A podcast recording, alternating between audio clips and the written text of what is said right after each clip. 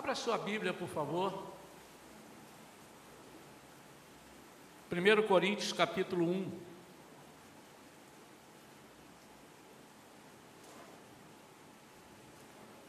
Nós vamos ler do 27 ao 29. Primeira carta do apóstolo Paulo aos Coríntios, capítulo 1, versos 27 a 29 diz assim: Pelo contrário, Deus escolheu justamente o que para o mundo é insensatez, para envergonhar os sábios, e escolheu precisamente o que o mundo julga fraco, para ridicularizar o que é forte. Ele escolheu o que, do ponto de vista do mundo, é insignificante desprezado e o que nada é, para reduzir a nada o que é. Com o objetivo, qual é o objetivo? De que nenhuma pessoa se vanglorie perante Ele. Amém? Vamos falar com Deus?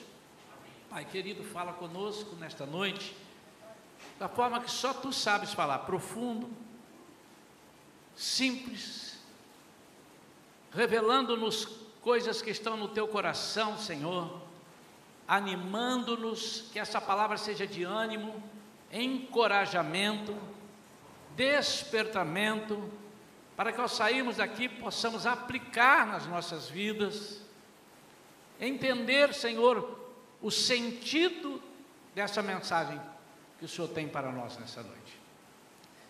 Mas além disso, que nós possamos divulgá-la que nós possamos, Senhor, espalhá-la, compartilhá-la com as pessoas que nós conhecemos, com as pessoas que nos cercam, com aqueles que se aproximam de nós. Nós oramos em nome de Jesus. Amém.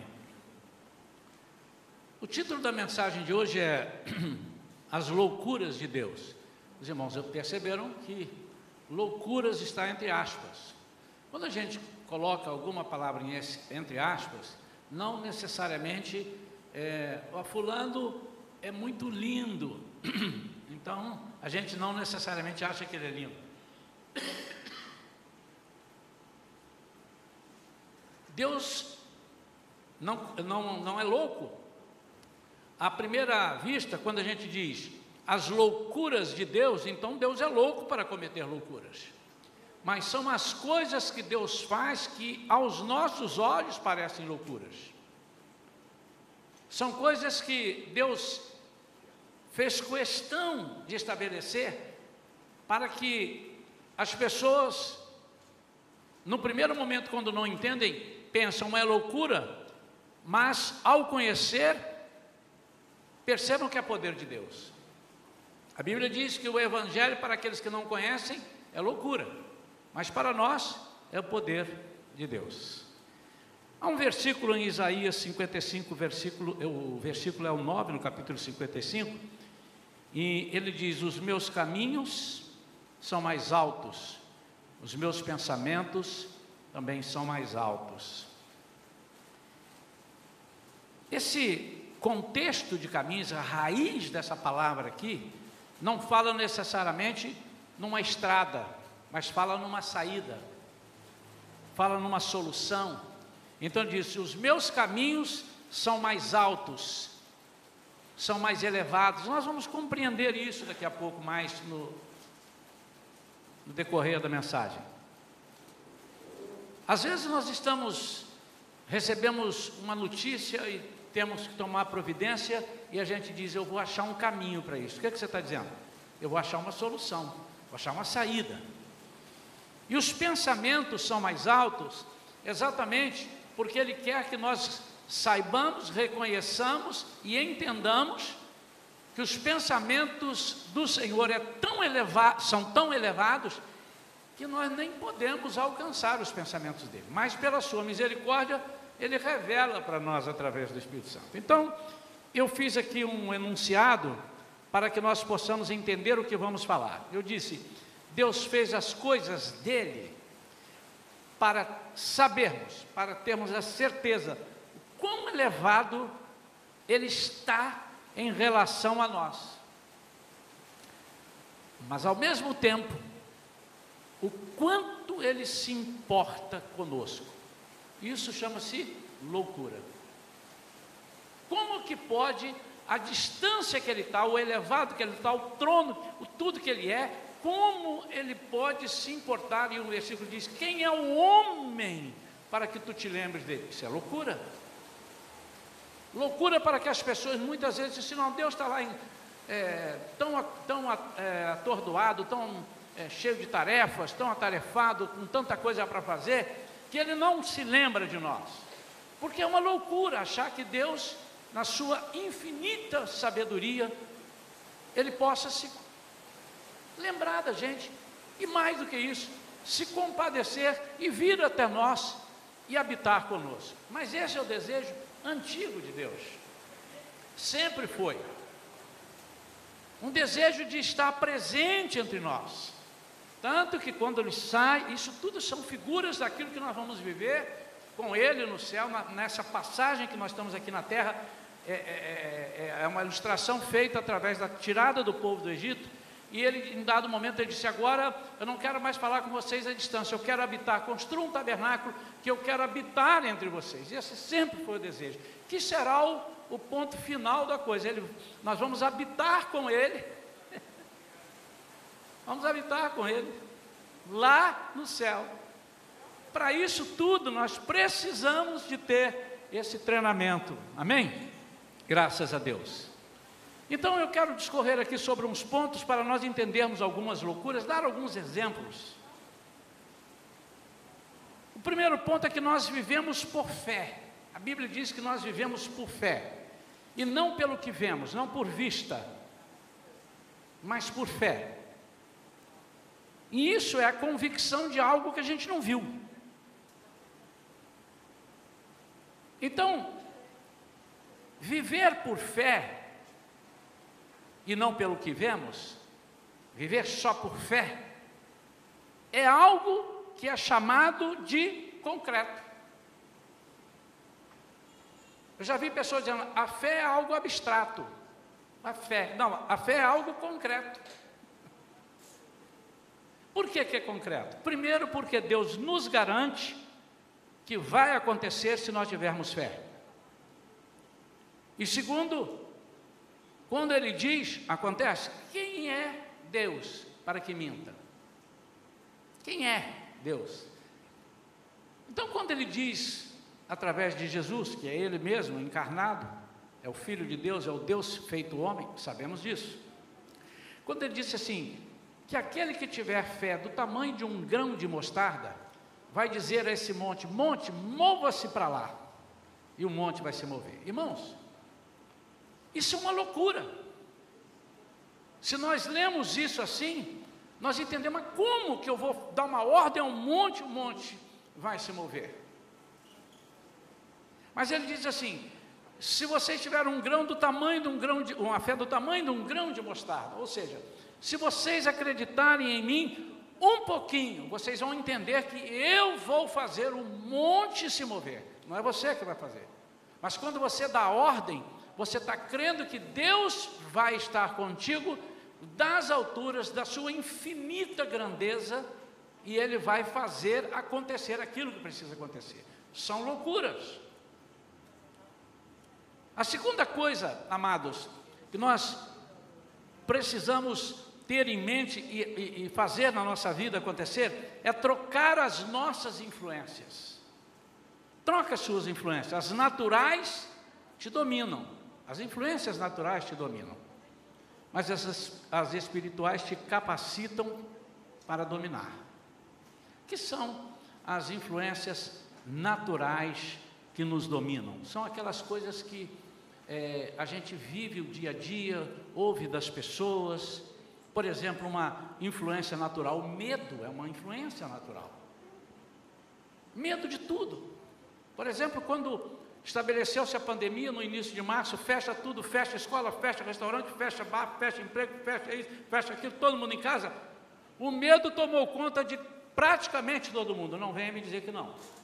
Uns tiveram medo de morrer. outros tiveram medo de sair de casa, outros ficaram doentes dentro de casa e por medo do Covid não foram para o hospital e morreram de outra enfermidade. Eu não estou aqui dizendo, nós temos que saber entender a mensagem de Deus, irmãos, porque de repente vai parecer que nós não temos que ter medo, nós temos que ter medo, mas nós não devemos viver no medo. Josafá teve medo e buscou a face do Senhor. O medo é algo que nos faz não, que nos faz evitar ou nos faz não fazer, enfiar a mão dentro da boca do leão. Nós não tivéssemos medo ali, o leão, vou brincar com ele, vou mexer lá na garganta dele. Vai decepar teu braço. O medo te faz não mergulhar no meio de tubarões. É o medo. Mas, por causa desse medo, as, as influências naturais que as pessoas trazem na nossa vida, nós paralisamos.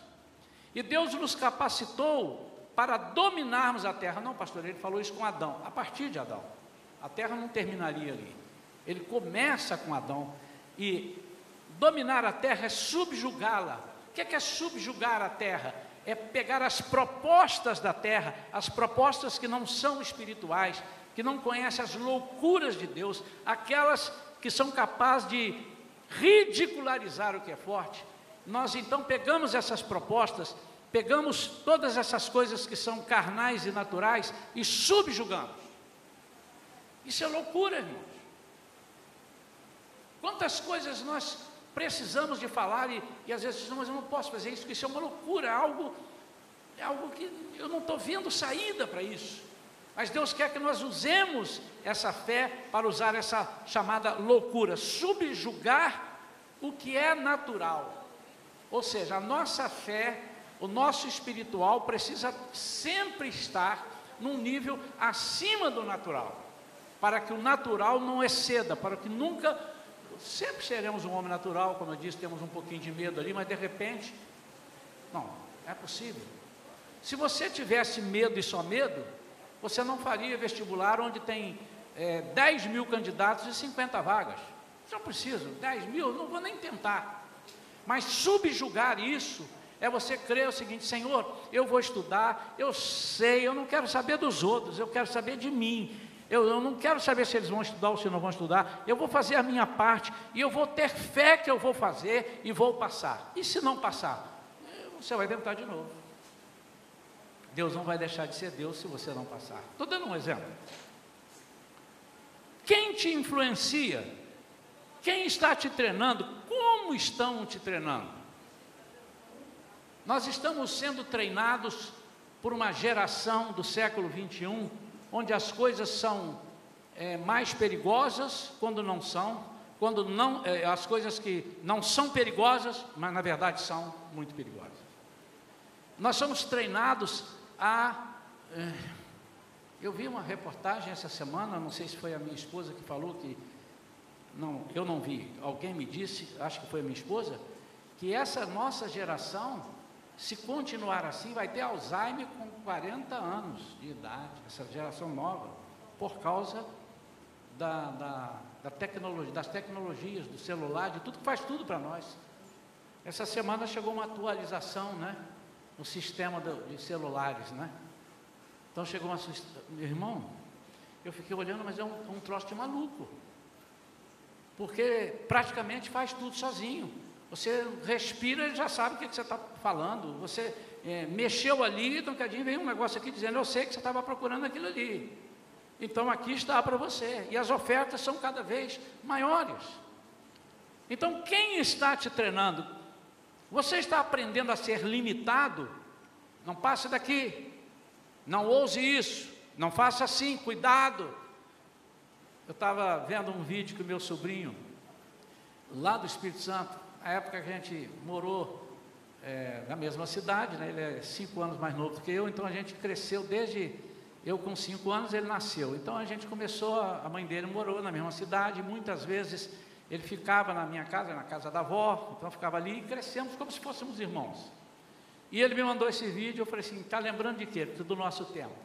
E esse vídeo que ele mandou, as pessoas dizendo antigamente, mas não muito antigamente, um dia desse, as pessoas, as crianças vinham e brincavam na lama, escorregavam e batia com a cara na, na parede, e arranhava, ria, e se levantava de, de novo. Quantas vezes, irmãos, lá com meus 10, 12 anos de idade, fui para o pasto com ele e vimos os cavalos assim, montávamos no cavalo, sem cabresto, sem nada, o cavalo saía correndo com a gente. Quantas vezes nós tomamos tombo, podia ter quebrado um pescoço, andando com aqueles patinetes, aí capota, vai, bate igual, parece, como é que chama? Videocassetada, né? E aí a criança sai do lado de lá, o outro ri. Mas nós fomos, estamos sendo acostumados a ter medo de tudo, e o pior é que isso tem entrado na nossa vida, nós temos medo de orar. Nós temos medo de proclamar a vitória na nossa vida, proclamar a vitória na vida dos irmãos. Nós temos medo de usar a palavra de Deus. E muitas vezes nós somos influenciados por pessoas que estão muito próximas de nós, que são queridos ou queridas pessoas, queridas nossas. Pessoas até que são da mesma eu não sei se são da mesma fé, porque do mesmo grau de fé não, mas da mesma família de fé, mas talvez não. E nós somos influenciados, não adianta, não pense assim, você é um fanático. Mas a Bíblia diz que nós temos que crer nas loucuras de Deus, nas coisas que Deus fez para confundir as sábias, aquelas que não são. Aprender a viver o sobrenatural de Deus é ter visão de águia. O que é ter visão de águia? Não vou dar aula aqui sobre águia, até porque eu não conheço muito sobre águia, ou quase nada. Mas se você estudar um pouco, se você entrar na internet, como é que é o, o modus vivendi da águia, ela não anda, ela não voa baixinho. Ela não pasta no chão, ela não come no chão. Se ela comer no chão, ela está doente. Ela, ela vê do alto, a visão de águia, além de ser distante, além de ver longe, o que esse versículo, o que, que a Bíblia nos ensina a sermos como águia, é que nós temos que estar alto. Quanto mais alto tivermos, estivermos, mais próximos de Deus estaremos em visão. Em visão. Há coisas que não sustentam a altura, não suportam a altura. E muitas vezes nós apenas subindo, subindo. E como é que nós subimos?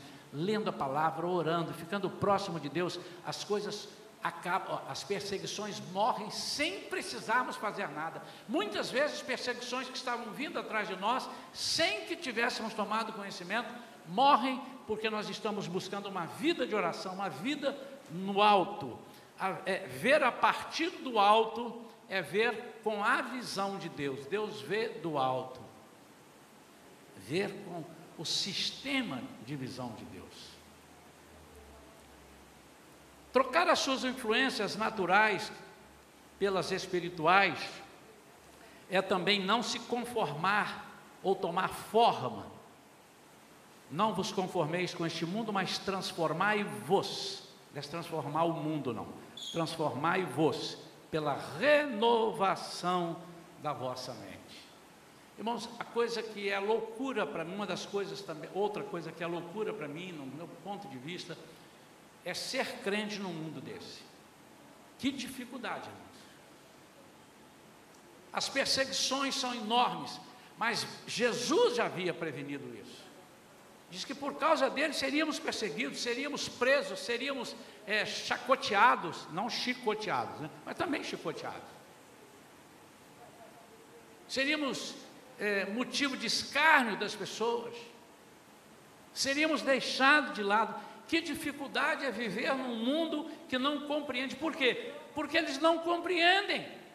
E o que Deus quer é que nós sejamos é, elementos de transformação disso daí.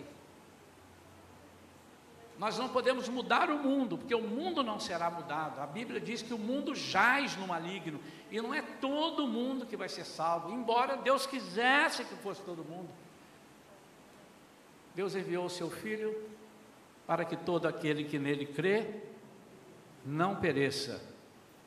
Deus amou o mundo de tal maneira que enviou o seu filho. Ele amou todo mundo.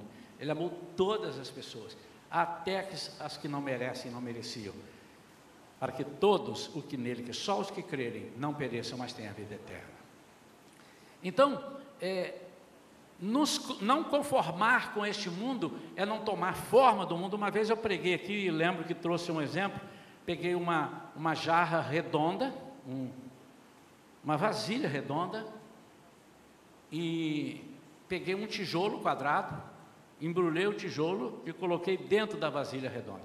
Ele estava ali dentro, mas ele não tinha a forma da vasilha. Ele continuou quadrado. O que Jesus quer de nós é que nós estejamos no mundo, mas não na forma do mundo. Nós estejamos na forma que Deus nos fez. E por isso nós não temos que acostumar com as armas que nos oferecem. Eu contei é, hoje aqui, eu fui pregar uma vez numa igreja na Baixada Fluminense.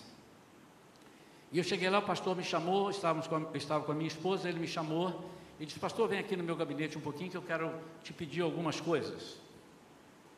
E disse, pastor, eu, eu queria pedir ao senhor hoje que o senhor tivesse um pouquinho de paciência. Nós estamos vivendo um problema aqui, nós vamos solucionar, mas por enquanto ainda não solucionamos. Pois não, pastor, diga lá. E ele disse, pastor, nós precisamos que o senhor cante bem baixinho, playback bem suave, mas muito baixinho, é, bem assim. Se, se der para o senhor ouvir, a igreja também vai ouvir e tal. O que é que houve, irmão? Os irmãos estão com problema no ouvido? Não, pastor. Olha daqui da janela. Tem um muro assim, está vendo? Ali tem um vizinho. Eu sucedi um pastor que estava em briga com aquele vizinho, porque aquele vizinho tinha uma bronca da igreja, que era um negócio muito grande.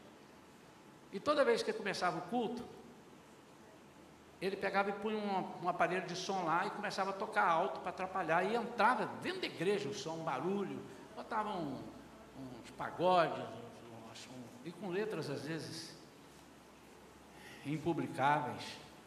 E aí o que, que o pastor fez? Irmãos, nós vamos fazer o seguinte: quando começar o culto, nós vamos meter duas caixas de som lá para a casa dele e vamos esquentar aqui na caixa. Então o vizinho botava o som lá, o pastor botou. Depois comprou uma mais potente. Aí o vizinho pegou, comprou uma mais potente. Aí ficou aquela guerra de som. O vizinho colocava para cá e a igreja colocava para lá. E ele assumiu a igreja e disse: Não vamos fazer isso, nós vamos é orar. Nós vamos é orar, porque isso são armas do inimigo. Nós não podemos, são armas que a pessoa oferece para nós. Mas nós temos que fazer as coisas valerem pelas loucuras de Deus. Você já experimentou ousar, orar por aqueles vizinhos que te incomodam demais? Orar por eles, sem você não se converter, arranja um lugar melhor para ele, mais bonito do que aqui, leva ele assim, pelo menos uns 5 mil quilômetros de distância daqui. Mas abençoa ele, dá um emprego a ele em Manaus, Manaus, né? Dá um emprego a ele em Manaus. Mas você não pode entrar nessa guerra porque são armas que o mundo oferece. Eu fico pensando no exemplo de Davi. O exemplo de Davi. Que loucura, irmãos. Que loucura. Os irmãos conhecem a história, não vamos entrar em detalhes, mas Davi, segundo os estudiosos, deveria medir 1,60m de altura, não mais que isso, 1,55m, 1,60m. Golias tinha quase 3 e Saul tinha quase 2. A Bíblia diz que todos os homens não batiam, batiam com sua cabeça nos ombros de Saul. E se a idade, perdão, a altura média das pessoas era 1,75m, 1,70m por aí, que não, não precisava ser muito alto, se fosse mais alto, então piorou. Saul estima-se que era um homem forte, bonito, alto, dois metros de altura. E quando ele percebe, ele é convencido que Davi queria lutar contra aquele gigante, ele disse: Eu não posso, eu, eu vou amenizar isso daqui, eu vou amenizar, eu vou ajudar. Cuidado com as ajudas que o mundo nos oferece. E ele disse: Eu vou ajudar e vou dar para ele as minhas armaduras. Só que ele tinha dois metros e Davi um metro e sessenta. O capacete, quando ele colocou na cabeça, o olho que era aqui veio para cá. A espada, diz a palavra, que ele não aguentava segurar a espada. Era muito alta, era muito pesada e ele não tinha altura. O escudo era tão pesado que também não aguentava. E ele disse: Eu não quero isso porque eu não estou acostumado. Se ele fosse lutar com aquilo ali, aquilo atrapalharia ele. Aí ele seria impedido até de andar. O gigante chegaria e dava um soco na cabeça dele. Mas ele fala uma loucura para Deus. Oh, perdão, para gigante. Olha que loucura. Ele vai caminhando para o gigante, depois de pegar cinco pedrinhas, é outra loucura. Como é que eu mato um gigante com cinco pedras? Aliás, ele não matou. Né? A gente aprende na escolinha dominical que ele deu uma pedrada e matou o gigante. Não, o gigante caiu. Ele matou com a espada depois. Pode ler a palavra. Vai lá, tira a espada do gigante e corta a cabeça. Agora ele morreu. E Deus fez foi assim: você, eu, eu, eu não consigo, eu, eu vou trazê-lo, eu vou colocar uma escada para você alcançá-lo, vou jogar ele no chão para você. E eu estava fazendo conjecturas, a Bíblia não diz, mas um camarada que tem quase 3 metros de altura, de altura, ele não pode calçar 40, não pode calçar 45, irmãos, porque senão ele não para em pé. Então ele calça um skate talvez uns 60, 60 e poucos. E isso dá a ele uma sustentabilidade muito grande, uma sustentação. Sustentabilidade é outra coisa. Sustentação. E uma pedrinha na testa, por mais forte que seja, ele fazia assim, passava mal, a gente vê em filme, o cara faz assim, dá aquele sorriso e parte para dentro. Bom, mas isso é um outro detalhe. Mas o que eu quero dizer é que ele vai caminhando para o gigante com essa pedra. Que loucura, irmão. E o gigante diz assim: Eu vou estraçalhar você. Você não pode esquecer que Saul, servo de Deus, disse para Davi: Você não pode com ele, que ele luta desde a sua juventude. Se ele luta desde a sua juventude não era mais jovem, ele venceu todas. É questão de raciocínio lógico. E o próprio servo de Deus disse, e muitas vezes Servos de Deus dizem isso para nós, camarada, não adianta, eu não preciso orar, assume. Esse casamento não tem jeito. Você é bonita, casa com outro. Você é bonito, casa com outra. Você não está vendo que ela não te quer? São palavras que estão fora do nosso grau de fé, irmãos. Nós temos que acreditar numa loucura. Eu já vi muitas loucuras nesses anos de ministério que eu tenho, muitas loucuras. Mas então ele disse: Eu vou para cima de você, eu vou dar sua carne para os animais. E, ele falando, só a voz dele devia ser um negócio. Eu vou. e as pessoas. E ele diz assim: Tu vens a mim com espada e com lança, eu vou a ti em nome do Senhor dos exércitos. E ele não sabe quem é Senhor dos exércitos, ele já ouviu falar, o outro. É loucura para o outro. e pum na testa porque o Senhor dos Exércitos é assim. Loucura. O povo de Deus sai do Egito, levado pelo próprio Deus. Vamos parar aqui, oh, armando as tendas aqui, parando, vamos dar uma descansada. Que marzão bonito, hein? Que coisa bonita. Quando eles olham um barulho, que eles olham para trás, vem Faraó, com o exército atrás. E agora? Para lá, a gente pega Faraó, para frente está o mar. E o Senhor faz uma loucura. Uma loucura. E eu estive lendo no original de Êxodo, narrado pelos maiores rabinos. Tem esse livro à venda para quem quiser lá na CPD, no original. Ele diz que o povo de Deus começou a entrar na água, a água ainda não havia sido separada. E eles começam a andar porque Deus falou assim: diga ao povo que marche. E o povo olhando-te, mas é para marchar. E eles começaram a entrar, e certamente não, ali tinha mais casinho, praia, e foi entrando, e foi entrando, e diz o rabino que quando a água entra próximo do peito, o mar se abre totalmente. Amados, loucura. Seria muito mais fácil e ainda não, não, não, não seria, não enfraqueceria o milagre mas se Deus, não, eu não acredito nisso, o que, que, é isso? A Bíblia não fala dessa forma. Fala, porque ela não fala no original, ela fala na tradução simples. Mas, ok, o que, que você quer que seja? Não, eu quero que Deus falou e o mar se abriu. Que coisa espetacular, irmãos, que loucura. Diz que um aluno estava na classe e ele era crente e o professor debochando falou assim: os crentes dizem que Deus deu uma ordem e o mar se abriu. Como é que o mar se abriu? Para aqueles 4 milhões, 3 milhões de pessoas passaram, eram 600 mil homens, fora as mulheres e crianças, estima-se que o contingente de pessoas era cerca de 3 milhões de pessoas, não passa em 10 minutos. E o mar ficou parado. Aquilo é o seguinte, o professor dizendo, eu já estudei isso.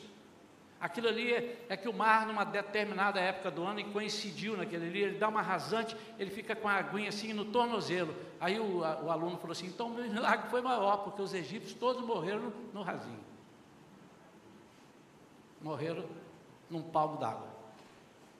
E o professor não teve o que dizer. Isso é loucura. Isso é loucura. Enquanto nós estamos trazendo, estou chegando próximo do fim aqui, eu queria que você pensasse em loucuras que Deus já fez na sua vida. Vou repetir, irmãos, Deus não é louco. As loucuras é aquilo que as pessoas dizem, mas isso é uma loucura, isso não vai acontecer. Isso não, eu vou orar porque eu não tenho outra coisa a fazer a não ser confiar, eu vou orar. Aprenda a ser vitorioso sobre os ataques que vêm contra ti. O exemplo, já dei um exemplo do Davi, o ataque, eu vou te fazer isso, vou te fazer aquilo, eu vou a ti, em nome do Senhor dos Exércitos. Eu aprendi, irmãos, embora eu tenha nascido num lar cristão, eu aprendi não aceitar a primeira palavra quando ela vem de, de derrota para a minha vida, seja de enfermidade, para mim e para aqueles que estão perto de mim. E temos aqui na igreja alguns exemplos que a medicina estudou para aquilo, o médico estudou para falar aquilo, ele não está falando nada errado, mas aí eu venho nesse versículo aqui e diz assim: Deus escolheu justamente o que para o mundo é insensatez, para envergonhar os sábios. E escolheu precisamente o que o mundo julga fraco para ridicularizar o que é forte. Ele escolheu o que, do ponto de vista do mundo, é insignificante, desprezado e o que nada é, para reduzir a nada o que é. Por quê? com o objetivo de que nenhuma pessoa se vanglorie perante ele. Isso está dentro de um contexto que Paulo está falando sobre o chamado e vocação dos santos, ou seja, dos separados para Cristo. Aí ele diz: porque a insensatez de Deus, no versículo 25, é mais sábia que a sabedoria dos seres humanos, e a fraqueza de Deus é mais forte que todo o poder dos homens. Deixa eu explicar esse versículo, senão você vai falar que Deus, a Bíblia está dizendo que Deus é insensato e Deus é fraco. Está tá escrito aqui. Mas por isso, irmãos, é que nós temos que olhar o contexto e olhar a raiz daquilo que está dizendo. É o seguinte: Aquilo, a insensatez de Deus é o seguinte: aquilo que você diz assim, isso é uma insensatez, está vindo da parte de Deus, isso é uma insensatez. Então, essa insensatez que está vindo da parte de Deus é mais sábia que a sabedoria dos seres humanos. E a fraqueza de Deus, ou seja, Deus não conseguiu, Deus não fez, Deus me esqueceu, Deus não pode, eu acho que Ele não quer, eu acho que Ele não consegue. Isso que você chama de fraqueza de Deus que Deus não é fraco, é mais forte do que o poder dos homens. Aprenda a ser vitorioso sobre aquilo que te falo. Gideão, disseram para Gideão, você vai, ele já estava malhando trigo para esconder, ele já estava arranjando um, um, um lugar diferente para guardar o trigo, onde as pessoas não poderiam achar aquele trigo. E aí ele ouve um servo de Deus, um anjo de Deus enviado por Deus para dizer assim: Deus vai te dar vitória, você é um varão valoroso. Você, mas como é que eu sou se a minha família assim ele não estava captando ainda? Até que ele teve que ouvir uma loucura. Quando ele desce para o arraial dos inimigos, que Deus falou: vai lá no arraial que você vai ouvir. Depois de ter feito teste com Deus, Deus, eu quero uma loucura. Mas que loucura você quer? Não, eu vou fazer um negócio aqui de doido. Eu vou pegar um, um velo de lã e vou colocar aqui. O senhor precisa molhar só esse velo e não molhar nada em volta da terra. E Deus fez. Aí ele disse: ah, de repente foram umas gotas que caíram aqui. Agora eu quero o contrário, eu quero que o senhor molhe toda a terra e não molhe o velo de lã. Aí Deus fez. E ele ainda ficou baratinado. Mas aí Deus vai fazer mais uma loucura. Deus vai mandá-lo ao arraial dos inimigos. Lá quando ele viu, disse que tinha gente que parecia grão de areia, de tanta gente dos inimigos. E ele entrou camuflado e escuta um inimigo falando com outro inimigo. Eu tive um sonho. Que sonho você teve? Eu tive um sonho assim, assim, assim, e vinha um pão de. um pão. Esqueci o termo que ele usa do pão, é, que era um dos apelidos do povo de Israel. E ele disse: e destruía todo mundo. E aí o inimigo falando para o outro inimigo, colega dele, isso é a espada de Gideão. Isso é a espada de Gideão. Gideão ouviu aquilo, isso é uma loucura. Deus usa um inimigo para dizer para ele: Você é vencedor e nós estamos com medo de você. São loucuras. Nós temos que aprender, amados, a usar essas loucuras. O, o mundo está dizendo para nós que é, funciona de um jeito, mas Deus diz assim: sempre funcionou do outro. E por fim, eu estou te orientando e te sugerindo: troque o seu futuro e o seu legado. Qual é o futuro e qual é o legado que você vai deixar? Se você pode ser herdeiro, por que, que você vai ser apenas empregado do rei? O filho pródigo exerceu o direito dele antes, pegou toda a herança, foi embora e lá ele achou que tudo seria resolvido. Deus faz uma loucura com o máximo de dinheiro que ele tinha, de repente ele perde tudo. Aí um dia ele fala assim: quantas pessoas, quantos trabalhadores de meu pai estão lá agora e tem muito mais do que eu. Eu vou levantar e vou lá e vou dizer que eu quero ser um trabalhador, um jornaleiro dos meus pais, do meu pai. Uma pessoa assim, que eu já estou muito satisfeito. Mas Deus não fez aquele moço, isso está mostrando a grandiosidade de Deus para conosco. Para conosco. É, nós somos esse filho perdido que voltamos.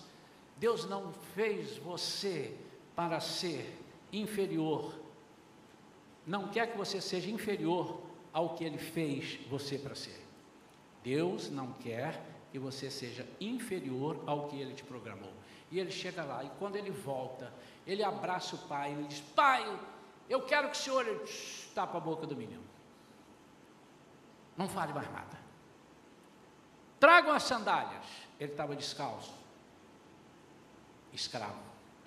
Quem andava descalço eram os escravos. Ele traga a sandália. Bota uma sandália no pé. Colocaram. Agora traga um anel. Coloca no dedo dele, dizendo autoridade. Ele agora tem autoridade. Ele tinha perdido a autoridade. Ele estava sendo achincalhado pelas pessoas. Ele queria comer a comida dos porcos e não deram. Aprendemos desde criança que ele foi comer e comeu a comida dos porcos. Você pode olhar na Bíblia que não diz isso. Ele não comeu porque não deram. Alguém bateu na mão dele, tira a mão daí que você é do porco. E porco para os judeus era o último dos degraus. Ele estava abaixo desse degrau. Pode olhar na sua Bíblia, Lucas capítulo 15. Ele queria comer, ele estava sentindo e ninguém lhe dava nada. Ele não comeu a comida. Mas não comeu porque não deram. Traga uma capa, e quando trouxer a capa, a capa representa hereditariedade. Não, você não vai ser um dos meus trabalhadores, você vai herdar tudo aqui que eu tenho para você. Qual é, meu amado, o legado que você tem deixado? Busque enxergar além dos olhos. Não pense pequeno se Deus pensa grande para você. Não é ser egoísta é, e ser é, com mania de grandeza, não é isso que nós estamos dizendo. Mas se Deus deseja para você algo grande, não pense pequeno. Deus não pode te usar se você não quer ser usado. Repetindo, os meus caminhos, as minhas saídas, as minhas soluções são mais altas, mais altos caminhos, soluções. As soluções são mais altas do que os seus caminhos, as suas soluções. Os meus pensamentos são mais altos do que os seus pensamentos. Irmãos, eu aprendi que se houver um propósito e Deus quiser isto, ele é capaz de fazer qualquer coisa absurda se transformar em algo palpável. Ele pode transformar uma casa num navio, se houver necessidade disso. Ele pode transformar um navio num avião, se houver necessidade disso. É dessa forma que eu penso. Temos falado aqui para os irmãos, por quem temos orado às vezes, Recentemente a nossa irmã, pastor, o médico disse isso, isso, isso, eu vou fazer esse tratamento, e o médico disse isso, isso, ele está certo. Ele estudou para isso. Mas nós vamos orar para dar o contrário disso. E oramos e deu o contrário daquilo. Mas não é porque eu orei, é porque Deus fez uma loucura.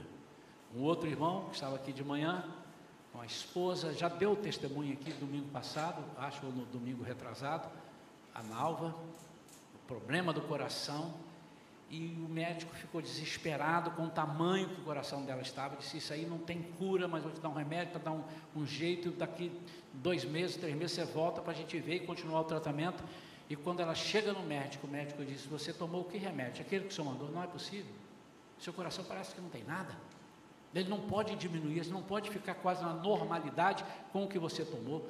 E não queria, e está até hoje. E ela me mostrou essa semana mais um, assim: escuta, eu estou impressionado, estamos estudando. Você melhorou muito, não é possível. Irmãos, não aceite essa palavra, não é possível. Porque Deus fez as coisas loucas deste mundo para confundir as sábias. Isso é loucura de Deus. Isso é loucura de Deus.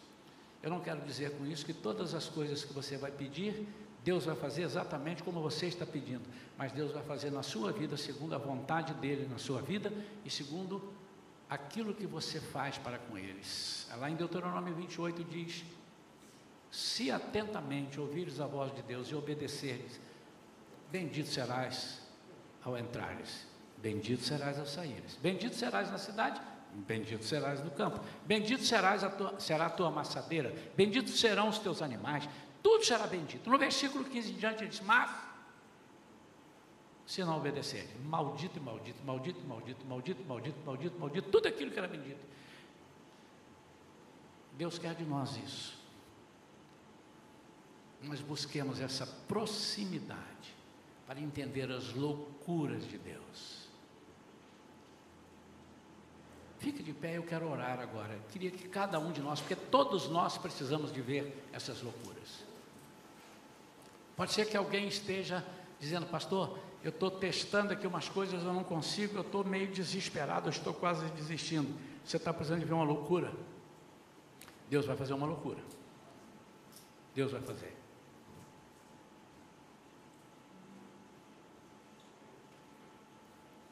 Eu tenho certeza que cada um de vocês aqui já experimentou ao menos uma loucura. Ao menos uma loucura.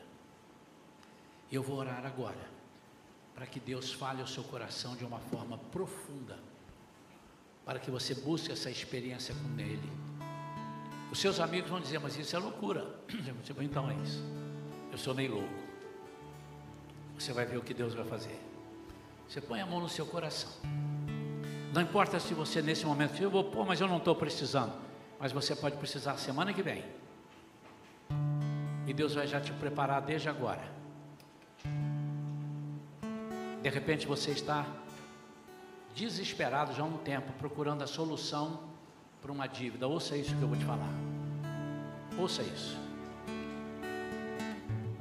Há uns anos atrás eu estive pregando numa igreja nos Estados Unidos,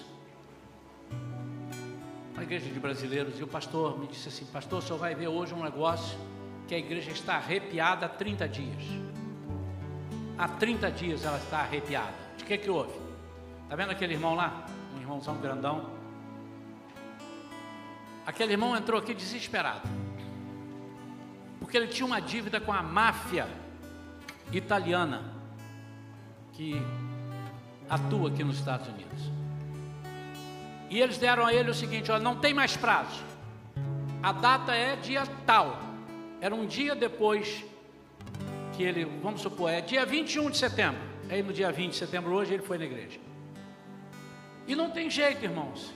Ele entra, ele falou assim: Olha, eu vou ouvir, se você não tiver o dinheiro, a gente mata você, mata sua esposa, mata seu filho e mata mesmo. E mata mesmo. Pastor, nós oramos por aquele moço e eu disse assim: Olha, você tem que pedir uma loucura a Deus. Deus vai fazer uma loucura. Você crê? Disse assim: Eu não tenho outra saída. Eu não tenho outra saída, eu quero, eu estou desesperado. O homem não conseguia nem falar.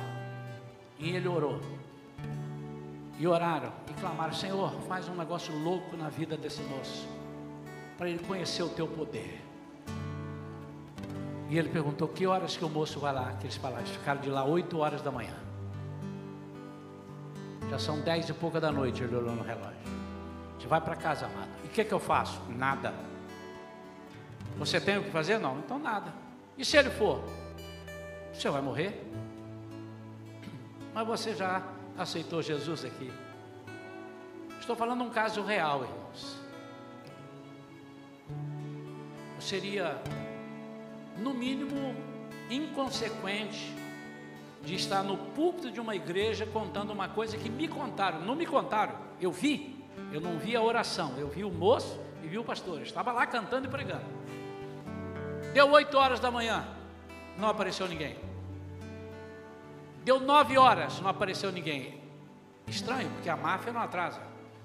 Deu meio-dia, ninguém. De tarde, ninguém. Ele ligou para o pastor: Pastor, e agora?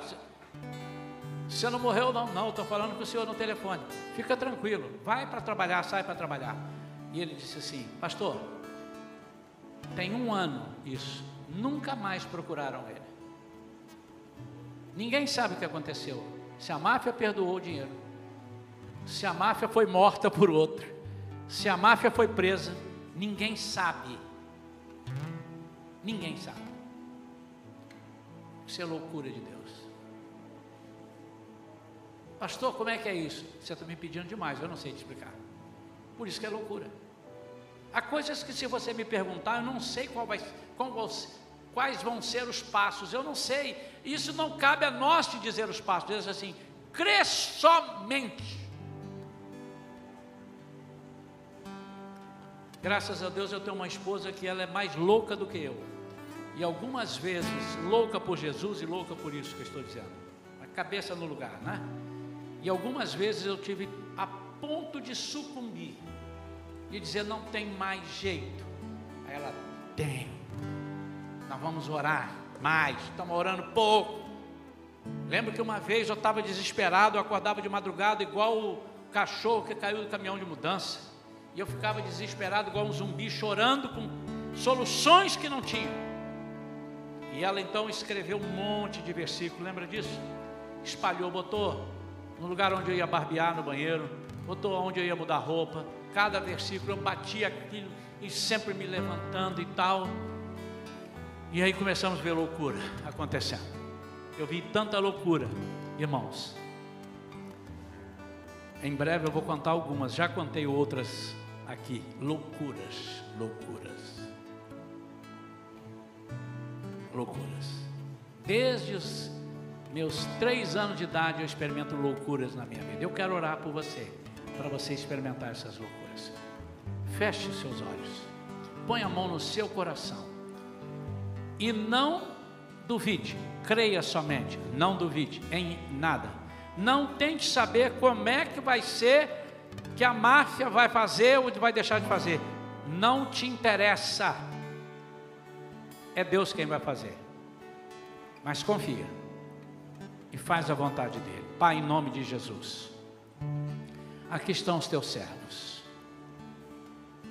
Eu não conheço o problema de cada um. Posso saber de um ou outro alguma coisa, mas talvez nem seja o que mais desestrutura os teus servos, aquilo que eu sei. Mas eu quero pedir que tu coloques agora na vida de cada um deles um poder capaz de crer nas loucuras que este mundo diz que são loucuras. As loucuras do teu poder, na distância que só está de nós, tanto geograficamente quanto em majestade, e ainda assim o Senhor se importa conosco. Pai, em nome de Jesus, fala a cada coração e que cada um tenha sede e fome de experimentar coisas loucas, coisas que as pessoas dizem isso não existe. Isso foi para o Novo Testamento, isso foi na época do Atos dos Apóstolos. Não, Senhor, se o Senhor é um Deus verdadeiro, eu quero experimentar aquilo que Elias experimentou no Antigo Testamento. Eu quero experimentar aquilo que Paulo experimentou. Eu quero experimentar aqueles milagres que foram feitos lá, porque o Senhor não muda. Em nome de Jesus, Pai, faz isso na vida dos teus servos. Opera, Senhor, milagres extraordinários escandalize o inimigo, se é que ele pode ser escandalizado. Em nome de Jesus. Amém. Amém. Pode sentar, meu amado. Eu quero de coração que você não largue essa prova.